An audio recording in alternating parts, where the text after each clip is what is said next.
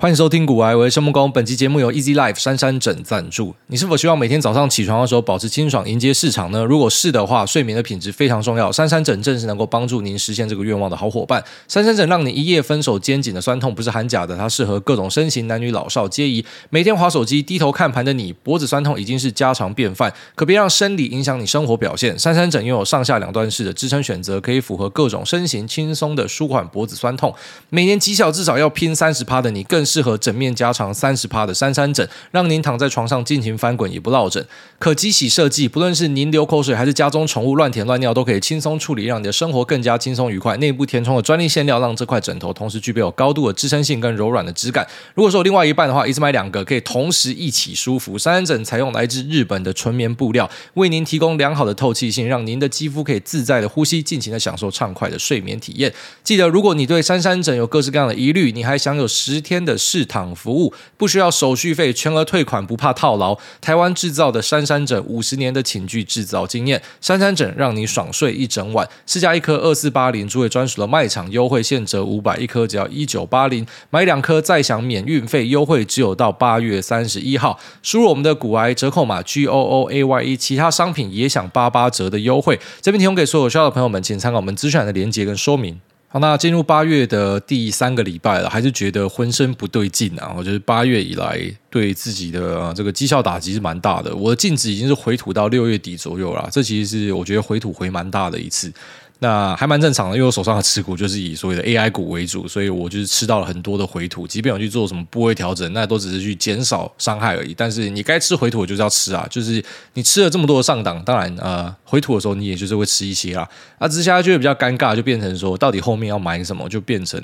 呃一个很好的问题哦。因为前面我们在买这些股票的时候，其实会觉得相对的好决定，因为外面的很多人都还不相信，他们也还不知道数字，所以呢，当你看到一堆人不相信，在在那边嘴炮的时候，在那边讲说啊，他过往只能够赚多少钱，他现在妈的，你们那边炒作他，你就知道这些人就是看不懂的。所以其实这样子你是安心的啊。然后直到可能越来越多公司出来讲说这一块在他们公司的占比是怎么样，未来是怎么样赚钱，毛利会怎么样的拉升啊，大家开始相信之后呢，其实我们会开始害怕，我们会觉得说这个地方就是危险的地方。所以其实这个估值要怎么样给，真的是一个艺术。然后外加它当然有科学的成分，只是我觉得艺术的成分是比较高一点的啊。举例来说，像我之前假设要去给一些 ODM 的 EPS 估值的话，我会直接把它的整个呃预计二零二四、二零二五的 EPS 去乘上一个新的乘数，因为我认为说它有新的业务加入，所以这乘数可以拉高一点。但我觉得现在假设要比较理性的去估值的话，应该是要把它拆开来。就像说，你知道某一家 ODM 它一半的 EPS 是 AI server related，那这些东西呢，可能就可以给它一个呃十五倍到十六倍之类的，就可能比较合理一点。那如果是呃传统的部分，就是它可能是做笔电的代工的，那就是回到十倍。所以呢，一半的 EPS 给十倍，一半的 EPS 给十五倍，可能是我现在新的一个估法。就是前面在呃冲刺期的时候呢，可能会给的高一点，但我觉得现在要把它下修一点。另外一部分是因为我受到 SMCI 的财报影响，其实那份财报说不上是烂财报，那绝对是好财报，展望也是好展望，只是可能跟之前大家预期的展望差了一些。其实这有一个隐含的意思在里面，就是你现在财报是好数字已经不够了。好，大家应该听过这句话，应该在二零二一年的时候，我们很常讲这样子的东西，因为那时候市况很好，所以没有想到 二零二三年现在又再一次的回到市况很好的状态，就是好财报是不够的，你只有双 beat 绝对是不够的，你可能展望也要给很好，而且展望给很好，可能还是不够，要好到是大家没有想过的好。所以我认为现在的市场的情绪可能会变成这样的一个状态，就是好还要更好，大家对你的要求是很高，所以代表我们之前的那一套估值方式已经不 work，现在开始应该是要用比较保守的方式。那如果说有到自己适合的价位再来看它，我觉得会变这样子，就不像之前可能就是嘛直接干进去。然后可能看对月子加嘛哦，至少我自己会这样做调整啊。我知道每个人的意见已经不一样，但是我会这样做调整，因为我觉得 SMCI 的财报之后的股价走势呢，让我觉得呃，大家现在要看到成绩是更好的。本来我们想象是大家可能还没有意会到这个成绩会很好，但看起来华尔街真的也不是笨蛋。我们之前在讲说，华尔街可能是一群傻屌，就是他们针对辉达的。啊，那个 EPS 跟营收都还没有 revise 上去，那估值呢也都还停留在可能半年前的阶段。那现在看起来呢，我觉得只是在 Bloomberg 这边，因为可能呃，我在想啊，就是下一季的财报出来，他们才会去调上面的数字。所以华尔街是有看到的，就是我之前猜测应该是对的，他们其实是有看到，他们不是傻屌，他们不是像大家想象的，就是干全部都没有看到，他们是有看到的，不然 SMCI 的财报不会这样反应，不知道大家有没有听懂？就是呃，如果说 SMCI 的财报开出来，因为那是符合我们预期的，然后股价要喷，就代表我们真的领先市场非常多。可是呢，看起来不是这样子，就是代表已经有一群人是已经也拉到呃领先市场的位置了。所以在我现在看来，我会觉得后面这些所谓的 AI related 的公司，不管是呃代工厂还是辉达的本体，然后或者是光通讯，呃或者是交换器的公司，其实它的呃展望的部分一定要开的比本来好，然后。EPS 跟营收双 beat 是基本款，哦，现在它的要求会到这样一个程度，所以我会走比较保守的心态去看它。那市场上有一个说法是长这个样子哦，因为在 SMCI 的啊这个电话会议里面呢，他直接跟你讲说他缺 GPU 嘛，那外加这库存天数是大减，所以给大家一个想象就是说，诶，我们现在是销售畅旺，只是我们缺了关键的零件，那这个零件出来之后呢，是不是营收跟获利就会拉上去？这个是我看到一个蛮常见的说法，但我自己会选择打一个问号。我觉得这里有问题哦，一样不是故意要去讲，好像说妈的这个众人皆醉我独醒，有时候是呃相反过来哦，所以只是单纯去分享一下自己的一个意见啊，就我只是众多意见里面的其中一个意见。我认为呢，因为缺 GPU 这件事情不是你的专利，大家都缺哦，不是只有 SMCI 缺，广达也缺，技嘉也缺，英业达也缺啊，所有你想得到的，微影它也缺，大家都缺啦。那所以，既然大家都缺的话，那 GPU 直接供给拉上来，除非你是天之骄子，老黄把所有的 GPU 都只给你，那不然他应该是给大家嘛，哦，就大家都会分嘛。所以如果等到大家都不缺 GPU 的时候，反而会从就是可能本来有些人的想象下是说，呃，这个 GPU 供货顺的时候，营收跟获利会上去。我觉得是刚好相反，就是 GPU 顺了之后，反而进入很快的一个销价竞争。哦，当然 GPU 顺的那一两季，应该营收获利会开在一个高点。就那个地方应该就是营收获利的高点，但是我认为股价会提早去反映后面的销价竞争。好，这就是整个市场我觉得有时候很变态的地方，就是往往你看到最高 EPS 的地方，股价可能已经走下来三个月以上了。哦，所以呃，这是我自己的一个猜想，按照过往自己的一些经验，就是我认为说，呃，他讲这个缺货，然后让大家去想象说，是不是之后不缺货会更好？对，会更好。可是我我不认为股价会按照大家想象的哦，因为会更好，所以股价也会更好。我不认为会往那个方向，我反而会觉得呃会更快的进入一个销价竞争。因为目前在 L10 的这种呃做 Rack 整机组装业者呢，他们是大家都可以做，所以我们都是缺 GPU 的。那我们都拿到 GPU 之后，我们会做的事情什么？销价竞争。而且我觉得 SMCI 在这方面可能是。不一定干得赢台湾人的哦，因为台湾人在削价竞争，在 cost down，然后跟卖我们的肝、跟血、跟泪，其实我们是在世界很领先的。所以我认为，真的进入到大家都不缺货的时候，台湾人的 show time 就来了。然后就是我们可能就会开始抢到一大堆的订单。那当然，这个市场可能就会变成像过去，你现在会去看什么嘛？PC、NB 市场嘛，就比较少人会看嘛。就我们真的要去看 NB 股，我们是看显卡，我们不太会看整个 NB 的销量，因为它就是变成一个那种高度竞争、毛三到四，就可能没有到那么惨啊。可是就是说，那个毛利数字什么都不会太好看，就是一个嗯，公司稳定赚钱哦，很棒。帮你拍拍手，可是不像过去充满梦想啊，所以啊、缺货一解决，我反而觉得是问题会出来的时候。那缺货什么时候会解决呢？哈，还是符合我们上一集节目所提到的内容，就是我觉得在明年的下半年就会结束。虽然现在大家讲说会缺到什么明年后年一整年，但是啊、从供需两边去 check 看起来，我不觉得会缺这么久啊，然后就是会在一瞬间突然发现，哎，不缺了。然后一堆囤货都会把东西倒出来，就像是过去的所有的囤货一样，我觉得可能会是长这样的一个样貌。然后，除非就是中国有什么额外新的表现，就是我这一套分析的 risk 是在于说，中国假设突然间什么大复苏，那美国又准他拉 GPU 的话，可能会有新的轨迹出现，不然应该会是长差不多这个样子。那上礼拜跟两个猛男去吃好料，蹭个饭，就学到很多东西，觉得蛮开心的。就是这种呃，投资宅男啊，讲白一点，大家都是投资宅男啊，所以讲话才会呃有这种投机的地方哦。就是大家发现说，嗯，都是彼此了解彼此在说什么。那即便可能也不是说什么真的是什么十年好友，可是蛮快的就互动，像是好朋友的感觉。那其实我是还蛮珍惜这样的一个缘分，特别是一些啊、呃，可能我觉得目前层级跟认知上都比我高很多的人。那他愿意跟我聊东西，而且他也没有要从我身上拿任何东西，当然他也不需要嘛。不过就是真的把你当一个小老弟照顾，其实我还蛮喜欢这样的一个感觉。然后每次去都会学到很多东西，那其实学到的东西不是像大家想象的，可能你知道早期我会这样想象啊啊，你去抱一个大腿啊，啊大腿跟你讲说你可以这样做啊，有什么样的工具啊，什么样的方法啊，那有什么样买点啊，或者说你可以买什么啊？没有啦，其实都不是讲这样子的东西啊，因为其实到某个阶段之后，那就是变成一个呃类似专业技能，所以你就会有你自己的专业技能啊。你要的东西其实有时候就是一个观念哦，一个观念被点通，就有点类似说我很常跟大家分享的，就是为什么富二代做事情有时候比较容易成功，是因为不是只是他老爸有钱啊，他老爸的朋友们也都很有钱啊，也都很聪明啊，物以类聚，你懂吗？所以当今天他想要开一个店的时候，他妈你一个穷逼吧要去开店，你就跑去 Google 随便乱找嘛，啊找一个什么看起来不错的点位，那、加盟回去加一下。可是你今天是一个富二代哈，只要你的他妈耳朵不要太铁的话，你要做一个东西，你愿意听大家分享的话，让各方的强者出来点你一下啊，那个店要选三角窗了，然后选哪个地方比较好啦，那个地方要发展起来啦，啊不要去加盟啦，加盟最后面都被坑杀啦什么的，就类似这样点你一下。靠北那一下哦，看起来这种小事情的一句话，它对你的人生造成超大的改变，所以最后发现一切都是观念啦。然后当然操作也是有影响，只是操作影响可能没有观念这么重大。操作的影响可能是一个短期的东西，观念的影响是一个长期的东西。打 low 的人就知道在讲什么，那种观念极差的，他妈每周用脸去探草的这种人，就是你教都教不会啦。你技术再强，你都是准备一直去死啊。啊，可是如果说你今天是操作比较差一点的，但是你至少去打个 sup 嘛，你去打个 support 没有问题啊。啊，你不太会操作，可是你观念很好，你知道什么地方要插眼，你知道什么时候要去 call 大家，要要干嘛的。那其实你观念好，对大家都有很大的帮助。所以我真的觉得观念妈超重要的。那我就是很有幸可以在一些场合获得很多人的呃观念的提点，然后让自己在不停的发散跟收敛之下，我觉得越来越强哦，就发现自己真的是越来越强，越来越好。那虽然它不一定会直接的反映在当下的绩效上，我不认为这种东西会让你可以马上看到，就跟重训一样，你不是说什么随便推一推干回来就干方块胸肌，其实不会这样子。不过呢，那个长期下来，你会发现你的体质真的有效的变好啊。就算你可能受到一个很大的打击，你会知道说，如果我当时没有被人家这样点一下，我家这个打击一定是更大。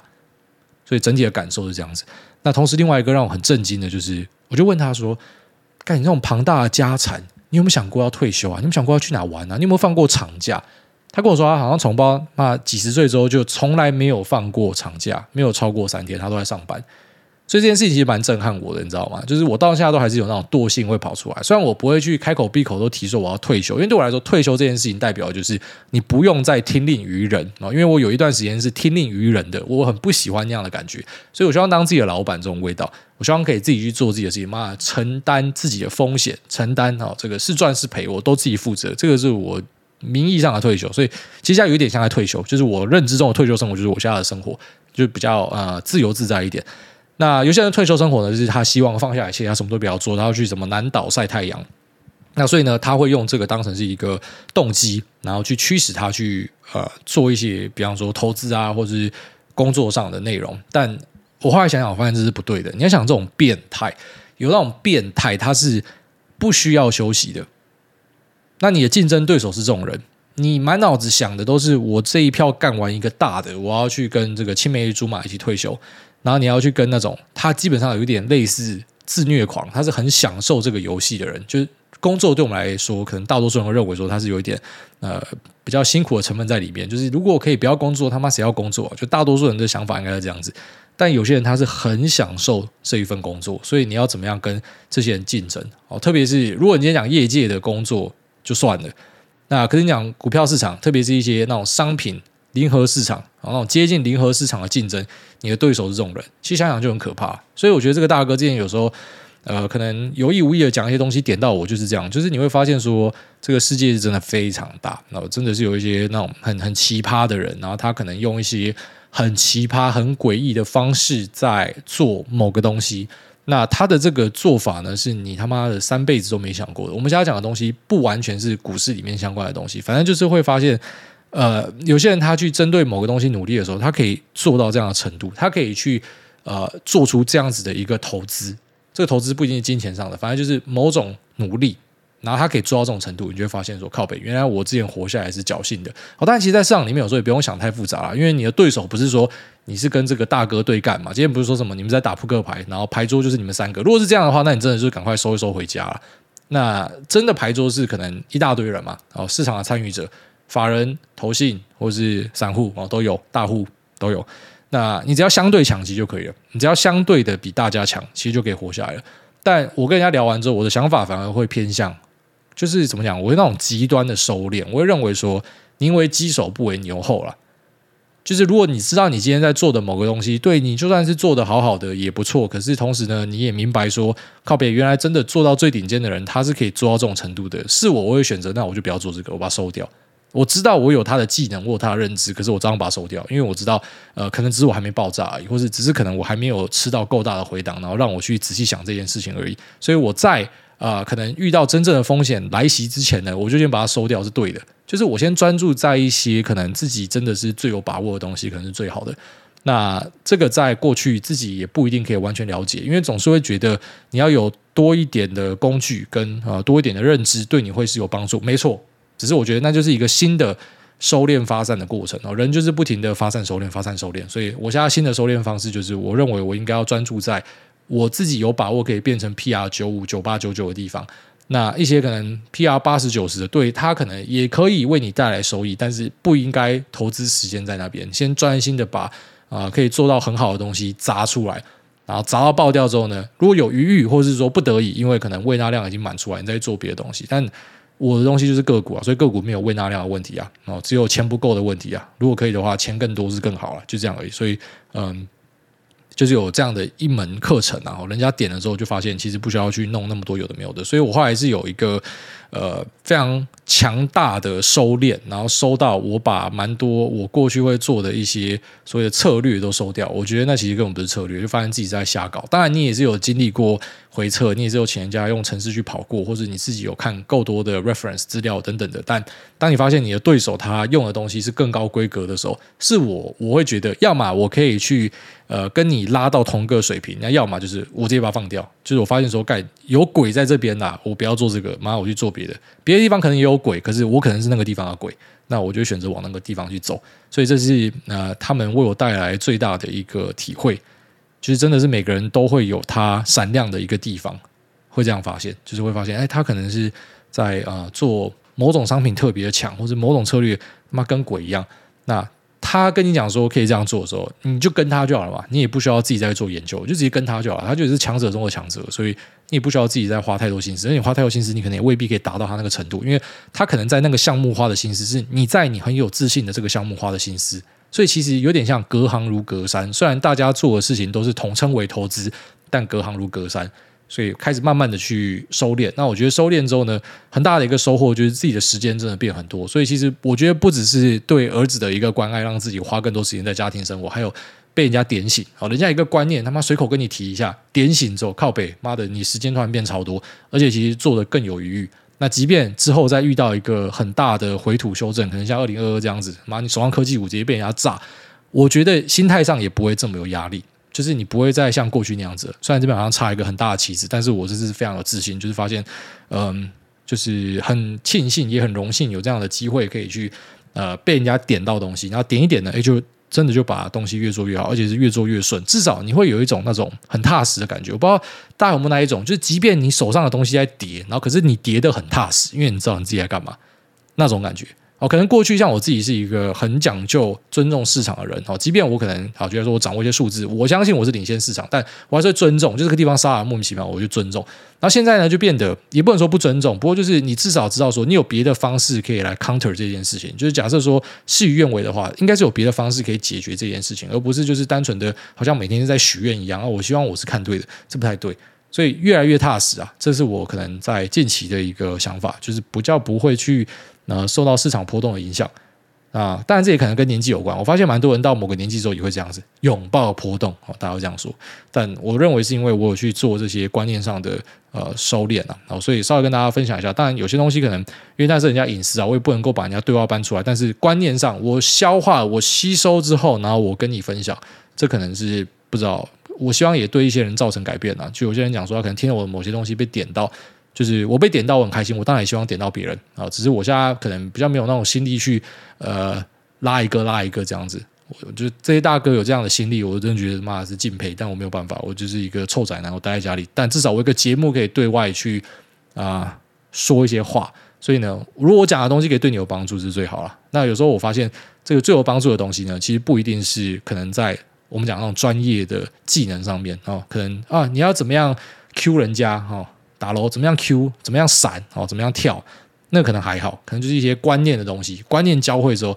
啊，你的技能就算平平也不会太差哦，真是这样子啊。好，那接下来我们稍微聊一下广达跟华硕啊，这两家出来开了法说，那当然人保也讲一些东西，我们就稍微把它拉在一起，然后说一下自己的一些看法。那首先呢，哈就是说在这些 ODM 业者里面，我知道现在大家全部都在看 AI server，好像 AI server 是唯一的一切。不过当然，AI server 在这些公司里面占比都不是绝对的多数。好，就像说像人保来讲哦，它的 server 大概就是五趴以下，甚至更低。然后 AI server 又是里面的十到二十趴，所以就是低中之低。它在 AI server 的呃这个业务上呢，哦，就是它受惠是有限的。当然，公司都一定会尽可能跟大家讲说，我也有。好，现在就是一个那种 pick me girl 的感觉，每个人都啊，我也有，我也很好，别人没有这么好，大家都会这样。我不知道吐槽，但我意思说，我们身为投资人，我们还是要比较冷静的去看待，到底谁是所谓的真正的受贿哦，比较纯的啦。那很简单的一个看法，就直接看你的营收占比啦。所以不要去看新闻标题，因为新闻标题一定都是在吹喇叭，大家没有人会吹说我家死人哦，除了那种少部分老板会这样，那其他呢，哦，都是一定会讲说自己有多好，所以一定要点进去看哦，因为我发现，在一些新闻媒体的粉砖下面，一堆他妈低能儿哈，他们真的就是看了标题之后就在那边高潮。我想说，你们都没有点进去看吗？其实你真的只要点进去看，多看个几行字，你就会得出完全相反的看法哎。但很多人就看标题，然后就说对，所以 P E 二十倍，我他妈干智障哦，就是有这样的人，难怪大家可以赚钱。我们就是需要多一点这样子的人啊！我所以有时候想一想，我们虽然有点类似那种劝世台，可是同时呢，也是要帮大家多洗一点人进来哦。然后呃 AI 很好，吹喇叭，然后大家开始媒体看到跟着吹，吹吹就有这些人进来给大家提款哦。所以有在用心的人就可以去提这些人的款。他妈连新闻都不看的，你连新闻都不看，你要怎么跟人家竞争？新闻已经是最基础中的基础了。你只要点进去，你就发现答案的东西，你他妈都不点。你在那边乱讲，那你要怎么去跟那些可能有看更多资料的人比？哦，当然我知道很多人在这边就会去打嘴炮，呃，你看一些资料不一定会赚钱，对，是这样。就像你念一堆书不一定会考上台大啊，可是你没念，你就是不会考上，哦，所以道理就这么简单。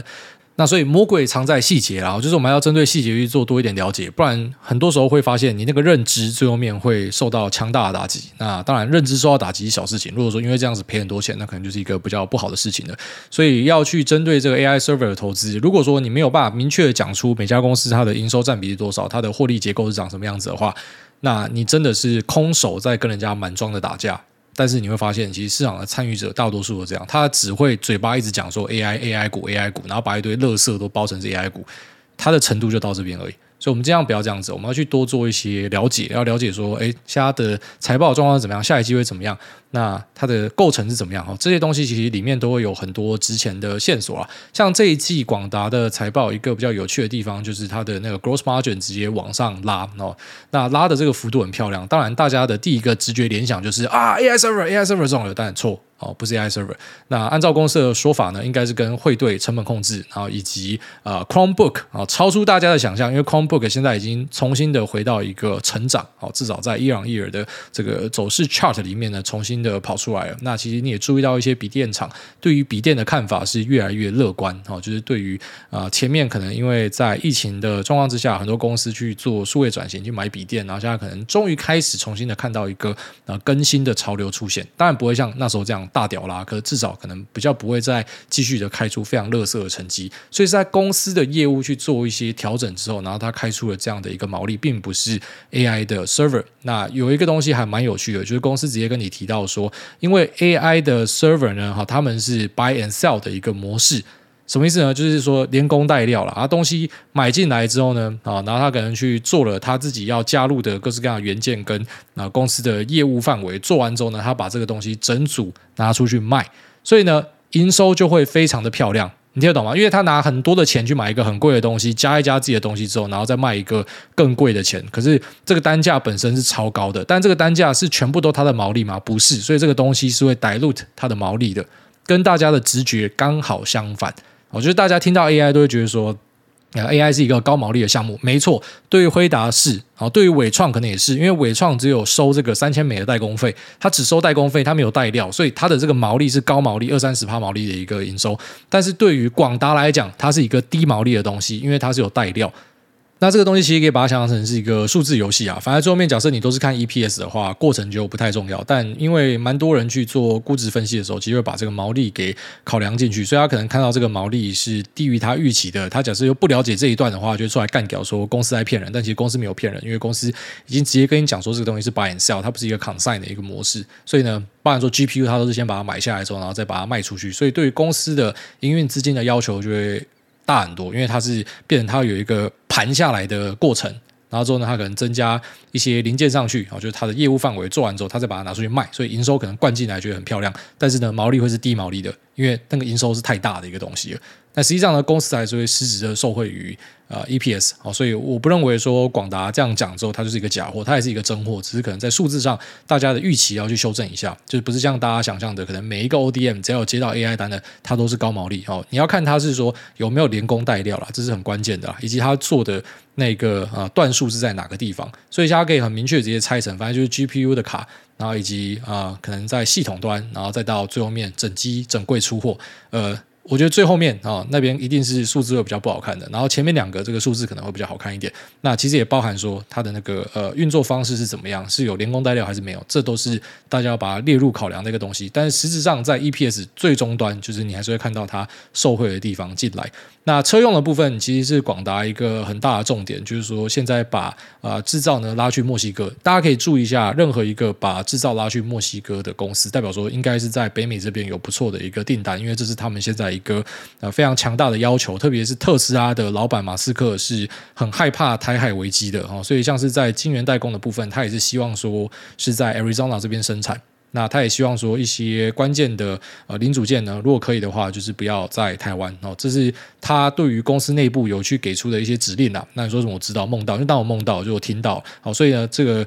呃一些影响可能就会开始慢慢的出现。就来说，他开始有跟一些印度的集团合作，然后或者说，假设你台湾人要去接他单的话呢，你就必须要到墨西哥去。那之后一定会有其他的车厂也会跟上这样的一个趋势，所以这是一个不得已的啊，就是再全球化的过程，去中化，然后甚至有一点部分的去台化，但还是台商啊，只是这个台商可能他会要求说你的厂是要在别的地方，就像现在的呃一些可能关键的零件哦，你不可以从中国出货，所以很多人才变成是什么中国加一嘛，就是从中国之外可能拉到东南亚去。它背后都是有一个这个全球政治角力在里面的。那它这个车用的部分在后面应该可以带来很不错的数字啊，这个是我自己也蛮看好。呃，广达在车用的一个发展。但一样，我们家都不是针对股价做评论啊，那股价已经涨几倍了，也不是说什么涨几倍我们才跟你讲，就是一直以来都有在讲哦。我们还是专注于基本面的东西。那股价的东西就大家就不要问我了哦，就是你什么时候要追，那是你自己要去负责。就是你要知道你自己在干嘛啦，然后不要说什么因为我讲某东西好就追。那其实你要去考虑股价的位阶哦，一个好公司买在一个烂价格，这个可能也不是一个好的投资啊，那在车用部分其实不是像一些人想象的是啊，什么整车制造像红海那样，因为大家可能看到红海的 MIT，所以就会觉得说，呃，是不是大家也是要跟红海一样走那样的一个形式？不是，它的车用是比较偏向于去做一些啊、怎么样？那个数字会蛮漂亮的零组件，像是 ADAS 跟 MCU，然后它在特斯拉这边应该就是有在做这个，而、其他车厂我不太确定，但是就是这方面相关的内容，那订单的数字什么应该都是很不错。那同时呢，他也提到，呃，在这个。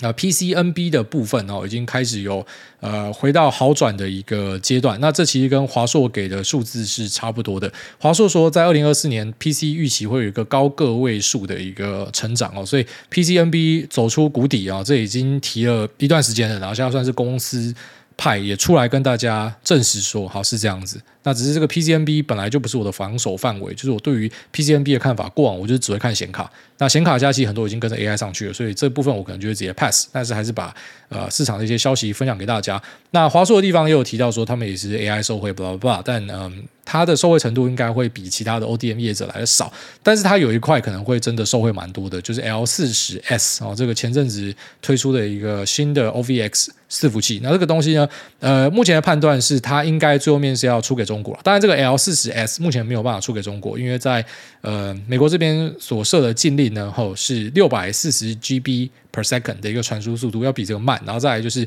呃这个运算的算力呢，好像是要在四千八百 TOPS 以下，所以这个东西是不合规的。但它应该是更轻易的可以去呃做一些设备的封印跟调整，那变成是合规的，就可能之后这个会变成一个次要的方案出货给中国。我自己的猜想，这还是我猜想。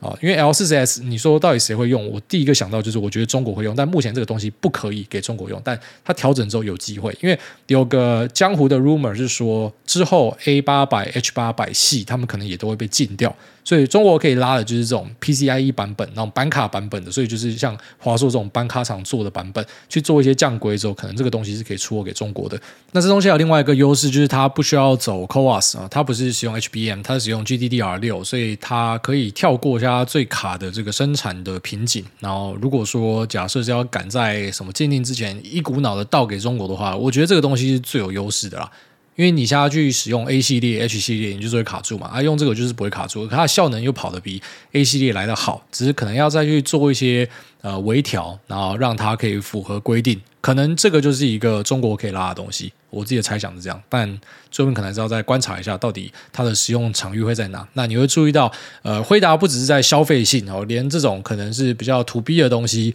他们也都是各种刀法哦。老黄真的是割太多产品线出来，它东西割超多的，所以有时候我们也会觉得有点混乱。但目前可能在 training 的部分就是很明确，大家都知道拉 H 一百，那之后可能就是改成是 B 一百。那 inference 的部分可能就是百家争鸣，然后目前可能还没有很明显看到说哪家会把 inference 的市场都吃光。那在中国这边呢，可能就是如果说 A H 系列的八百降规版本都被卡掉的话，那这个就是一个非常好的选择，而且不会卡到产能，所以可能就是一股脑的大到货过去。所以如果说这个东西产生的话，我反而觉得机会在这边就可以注意一下。那只是可能目前都是还没有看到的，所以还要再观察一下。好，那这期我们先聊这边，接着进入 Q 的部分。第一位菜鸟出头天，他说低潮期，目前正在人生低潮期，本人也有金钱焦虑。印象中，艾大说过，以前也是碰过接连而来的困难，做什么都不顺，本科系没有认真念，布洛格做不起来，航空公司倒闭，明明自己都很努力了，但可能在外人看起来却是一事无成，所以一直觉得自己还不够好。一想到结婚会花很多钱，所以也不敢谈恋爱。想听听艾大的故事，当时有什么想法？想喝鸡汤，谢谢。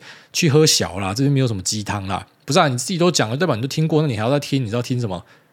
你到底是要问什么东西？你的意思是讲说，你要人家跟你讲说，啊、我过去也很不好，可是我后来走出来了，我现在很好，那你就去听别台。我们这边没有这样子的东西哦，就是有时候你跟我讲一些内容，我觉得不错的，我 feedback 给你，或是我觉得你需要一点安慰，我 feedback 给你。可是像这种，你摆明就是想要来听说别人以前怎么样，然后现在怎么样，干你去看那种什么鸡汤书，成品第一排那上面全部都是啊，你去看那个，你觉得心情会好就去看。但我跟你讲，那种东西有毒啦。不要去看毒鸡汤啦，有时候我可能不小心讲一些东西，你觉得是鸡汤，但其实那是我分享我的一些经验。那我一向都是不主张要分享这些东西，要让大家 feel better。你知道，如果说你是听人家故事之后你要 feel better 的话，那你蛮惨的。就你重点还是要去专注在你到底有没有越做越好，而不是我要去听别人有比我更惨的故事，然后证明他不错，那你他妈当幸福来敲门，打开来轮播播个十次，然后看会不会感受好一点。所以希望你度过低潮期啊，可是尽量不要去找。鸡汤方面的帮助，这对你一点帮助都没有。下面这个吴北他说找不到留言密码，癌大你好，感谢你优质节目一直陪伴我台北新竹上班的通勤时间。小弟是创业公司老板，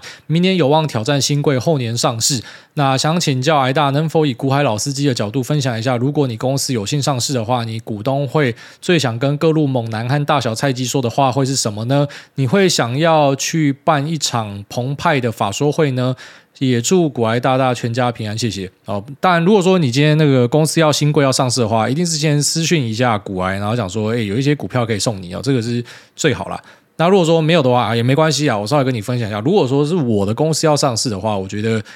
哎，我可能会比较保守一点的，因为就是我看过太多那种吹喇叭的老板，所以我真的很不喜欢吹喇叭的老板，我不喜欢没有 credit 的人。所以我会比较喜欢的是，那、你就老老实实的在这个啊、上市前发表会或者新贵前发表会讲说你们公司在做什么东西，未来的展望是怎么样，市场的 TAM 是多少，但是也不要吹说那个 TAM 好像妈全部都是你的哦，那不是啦，那个是大家有机会去挑战的，但不是你的。我们公司的优势在哪？我们会怎么样发展？你讲这个，在我看来，我会最喜欢。哦，就是我会最喜欢这样子的东西。那当然，等到可能准备要上市的时候，就可以出来吹个喇叭。上新贵的时候，先老老实实讲，然后上市的时候吹个喇叭，然后就有一堆人哈跑去抽奖嘛，然后抽到那种谁按第一排，套在高点给你们公司拍倒爽爽，这就是过去一直发生的剧本嘛。就看你要怎么样经营这家公司啊。那只是我最后面会觉得说诚信很重要哦，就是你可以讲乐观一点，你可以有一点呃隐恶扬善都没问题，可诚信很重要，不要去讲一堆自己没有办法达成的数字，因为你的诚信一旦坏掉，你就坏掉。但是在台股市场，诚信坏掉不一定坏掉，有些人就是很喜欢那种会吹喇叭的老板，因为股票会涨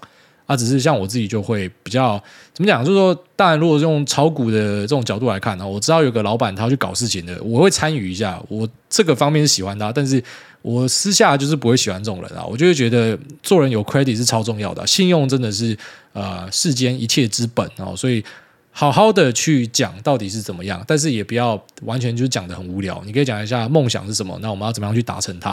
啊？那可以保守一点，可是也不要就是可能讲的妈跟家里出事情一样哦。这个要怎么样抓？我觉得多看一些人家的那种发表会，你就会理解了。那尽量不要有太多吹捧的东西，因为它最后面都会烧到你身上，就变成你的名声就会很差。虽然我感觉你在幻想啊，但是我就还是跟你分享一下。好，下面这个。轩玉八八九九，他说：“挨大好秋口已念我吗？”嗨，挨大渣男渣女 filter app 会卖吗？二桃检的陈检察官用交友软体 CMB 到处骗女生尿尿的地方。周刊报道他对女友家暴，挂号掐脖后，桃检同年还表扬陈检在工作上破案成就。想请问桃检此举是不是鼓励亲密关系暴力及性犯罪呢？还是这两件事？祝梦公公 Lisa Noah 岳母一家平安健康，宁静致远。Joe Me Stand Up Comedian The Hottest，你好像有念过，看到最后面的署名才。意会到，然后那首先第一个，渣男渣女 filter app 会卖吗？不会卖，因为谁来定义谁是渣男渣女？谁可以决定谁是渣男渣女？哦，这个完全就是行不通的一个逻辑。第二个，你说有一个检察官他去骗人家尿尿的地方，然后还被报道家暴，可是在工作上破案成就被表扬，那这样子是不是鼓励亲密关系跟性犯罪？我觉得这是两件事。我觉得这两件事啊，当然他对女友家暴掐脖，我不知道这真实故事还是你幻想的，但是我就先针对你讲的事情来评论一下。他对女友家暴这件事情，他最好就是受到最严厉的惩罚，直接把他罚到爆掉。可是因为这样子，他需要社会性死亡吗？我不认为。为什么会这样说？因为其实，在社会上，你看久你会发现有一堆衣冠禽兽。其实现在都看起来好好的，然后这边爆出来才知道说，干你娘妈有够乐色的。所以在我看来，就是说，假设你要用这样的标准去审查每一个人的话。那其实每个人多多少少都会有一些在社会主观价值观上可能大家不喜欢的东西，所以我可以因为我个人的好恶就去取消掉这个人，这是一个很严重而且很不应该的事情。其实大家要做的事情就是，你今天犯罪之后，我针对你的犯罪项目，我就是把你罚到一个靠北。可是他如果说跟你的工作项目没有太大关系的话，在我看来，他是一个私德。啊，但如果说如果他今天是一个呃检察官，然后专门在做什么家庭案件的，然后这样搞。那可能就会有有一定程度的问题啦，所以他是有一个这个评量标准在背后的。但在我看来，其实我一向是非常反对那种欧美式的 cancel culture，因为你做了某个东西，最后把你的所有东西都否决掉。这个我觉得啊、当然。大家第一时间会觉得很过瘾嘛，因为不是你嘛，对不对？反正就取消别人，看别人痛苦，一定都觉得很爽啊，跟看秀一样啊。可如果这样的一个逻辑是行得通的话，整个社会会变得很变态、很可怕，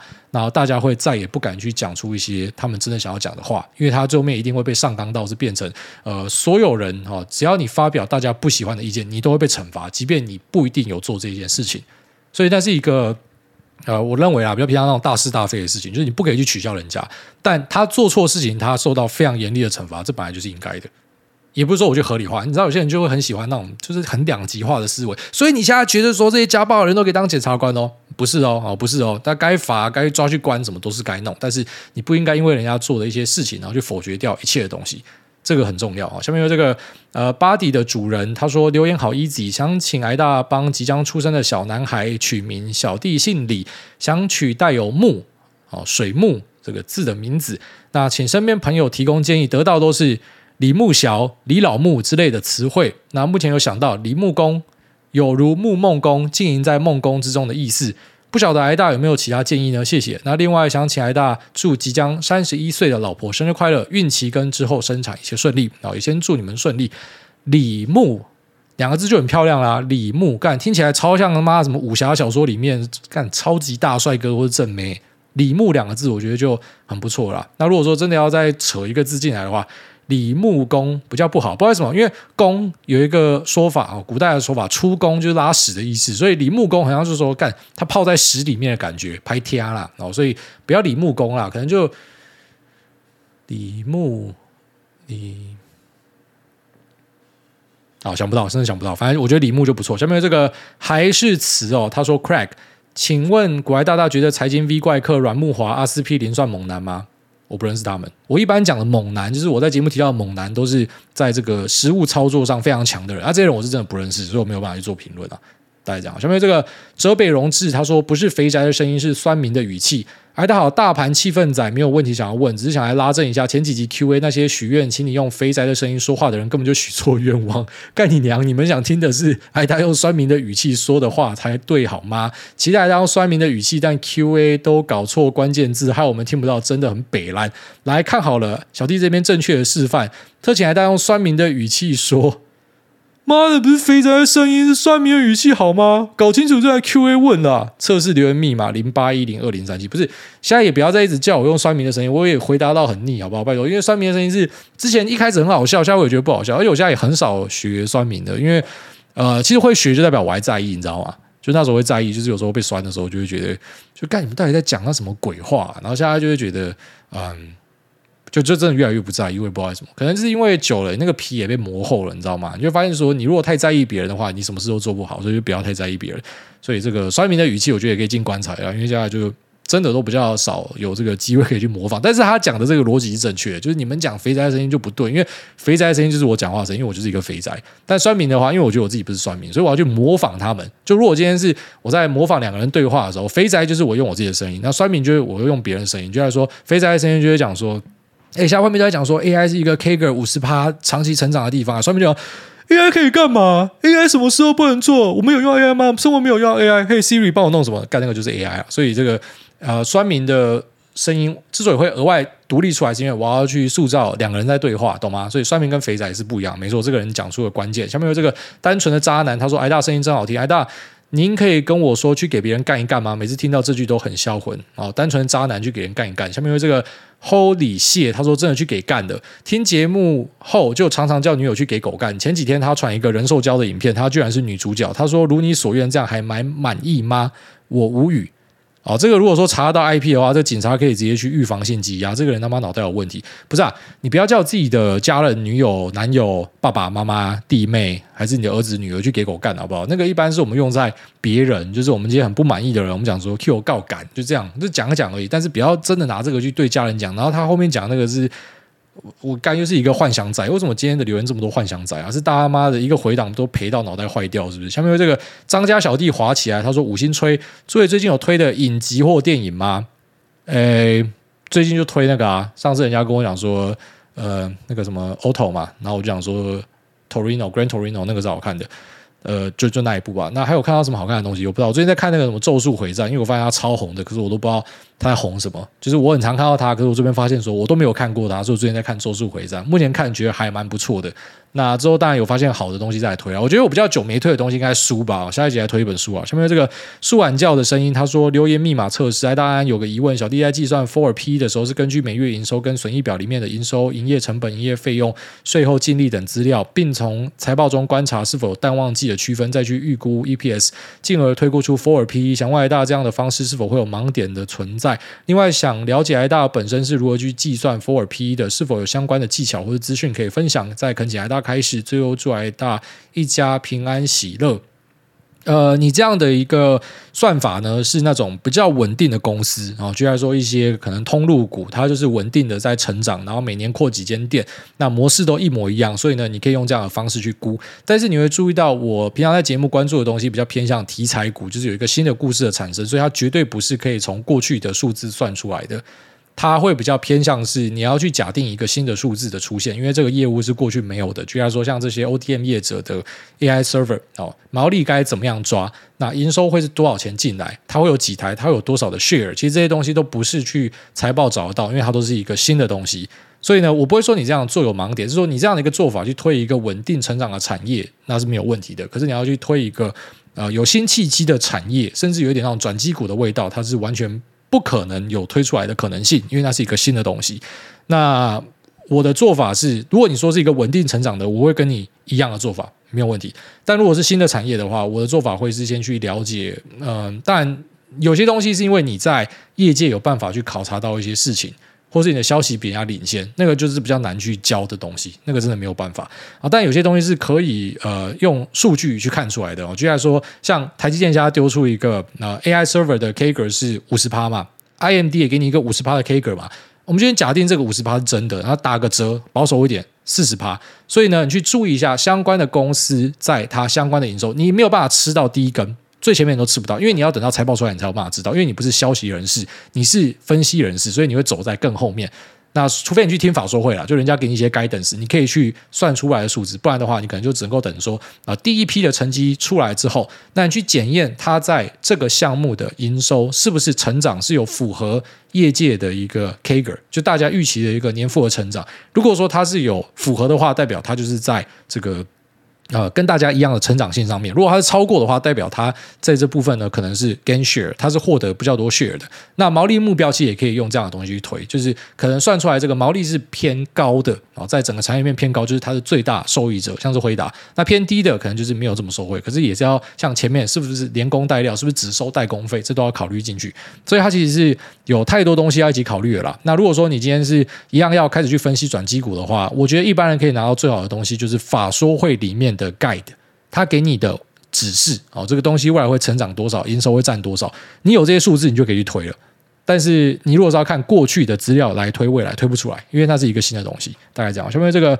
惊叹号 E D H K 小老鼠懒觉毛和股市一样错综复杂的大又持久。我没 K，我没 K，我没 K，不如 Bill 恐龙抗狼。五星好评，第一次留言希望被念到。想请问大办公室恋情最终成为眷属的几率高吗？小弟同事爱上别单位的女生，PS 单亲妈妈，但女生似乎只把他当三号工具人。同事已经四十岁，本身不缺钱，挂号南投大地主，唯独个性容易兴奋。身为好同事，我要怎么样劝他？祝福大家一家平安喜乐，身体健康，发大财。我跟你讲啊，那个几率就是问来让自己安心的啦。啊，我本身也不是整天在办公室里面走跳的人嘛，所以我当然没有办法告诉你说，呃，办公室恋情最后面成功的几率高不高。但是因为我看过很多这种，就是大家会拿这个东西，嗯，觉得说啊、某个东西可能几率很不错，所以我就去尝试。那某个东西可能啊、几率不太好，所以呢，哎，我还是要尝试。你知道，你就会发现那个就是大家放在心里面安慰自己用的。就像说中乐透的几率是怎么样，超低，但说什么你还是要去买。爽哦，你就想要买，即便它期望是负的，你还是要去买。呃，这个股票在那边抄进出哦，疯狂的弄，赚钱的人比例高不高？不高，但是你还是会去做。那结婚的人呢？到现在可能有四成的人会离婚。那为什么你还是要结婚？他妈干，你就是明知山有虎，你还是往虎山行啊！所以我我觉得你不用去找一个数据来安慰自己哦，因为大家都希望是幸运的那个人嘛。那既然你希望自己是幸运的那个人，那其实就是不太在意到底整体的几率是怎么样。那你的同事呢？哈，他是南投大地主，他不缺钱。我觉得你是先担心自己啊，你也不用劝他，他自己都不缺。他想要当工具人，他想要给人家虐，他想要妈的去每次抖内捐火箭，那都他家的事。他有钱，他爽。他只是先把自己的事情弄好了。我跟你讲，太多人就是去分散注意力去管别人的事情。你发现为什么有些有钱人会有钱？你知道吗？因为他们是只在意什么东西可以赚钱，所以他的所有一切的做法都是为了赚钱为导向，然后去做。认知去了解，但是有些人呢，他是很闲，所以呢，他就是什么都要去了解一点。那这些东西，即便对他没有帮助，那就是他的谈资，他觉得很爽，他觉得了解一些东西也不错。他只是在我看来啦，我给大家的建议都是，我们要有一点目标导向。虽然这样好像有点市侩，可是我觉得这还是对的。就你做每件事情都要有一个目标，你是为了达成那个目标，你在做其他事情。所以你的目标是什么？你的目标是，假设你是想嫁给这个同事，其实你是吃醋，你是想干这个同事。那希望可以去变成这个南投大地主的一员，那那这样子你去介入人家事情，我觉得就很合理。不然其实就是干我屌事。哦，在我看来，我觉得大家要多多把“干我屌事”四个字啊放在心里。就是当今天某个事情出来的时候，先问自己四个字：“干我屌事。”当今天想要去做某件事情的时候，先问自己：“干我屌事。”想要去做呃某个劝说的时候，问：“干我屌事。”好，如果你问了“干我屌事”，发现干其实真的就是干我屌事，你就不要做。真的，你的生活会变得非常的轻松。你看，你竟然还要花心思把人家的问题拿来 Q A 问我，你不觉得干这到底干你屌事？除非你要娶这个人嘛，不然你就是在浪费心力做一个没有意义的事情。还是说，其实你这样做对你来说你很舒压，那你也可以做啊。但我觉得不用太在意几率的东西啊，因为大家都是图一个爽啊，真的是这样。下面有一个这个 What the fu，他说西班牙旅游挨大好，这个月预计会去。巴塞隆纳、马德里、塞维亚跟里斯本，可以请来大推荐您爱吃必吃的美食餐厅吗？呃，西班牙就是那个 tapas 啊，就是那个小菜疯狂的吃啊。然后要去他们的市场，西班牙的市场真的超赞。像马德里里面有一个市场，忘记叫什么名字，就在市区里面。然后它虽然叫市场，就你想象的市场，就是啊一堆鱼放在那边，下面一堆冰块一直流水，然后地板都是湿湿黏黏的，没有，他们市场都弄得超干净、超舒服的。然后在市场里面，你可以吃到各式好吃又便宜的东西。西班牙这个地方跟葡萄牙这个地方，他们共同的点就是便宜、好吃，人又很好，所以你去那边，我觉得你一定会过得很开心，不管吃什么都会非常的幸福。然后当然不免俗的哈梦一定要吃一下，就是呃伊比利火腿那个生火腿啦，哦，那个就是可能他们比较代表性的东西。那排亚像是呃炖饭，那个其实就跟我们在台湾吃到炖饭是差不多的东西。呃，可能 churros 啊 churros 我也蛮喜欢的，所以硬要讲的话，churros 跟哈梦这两个是我最推荐的东西。那这边拜拜。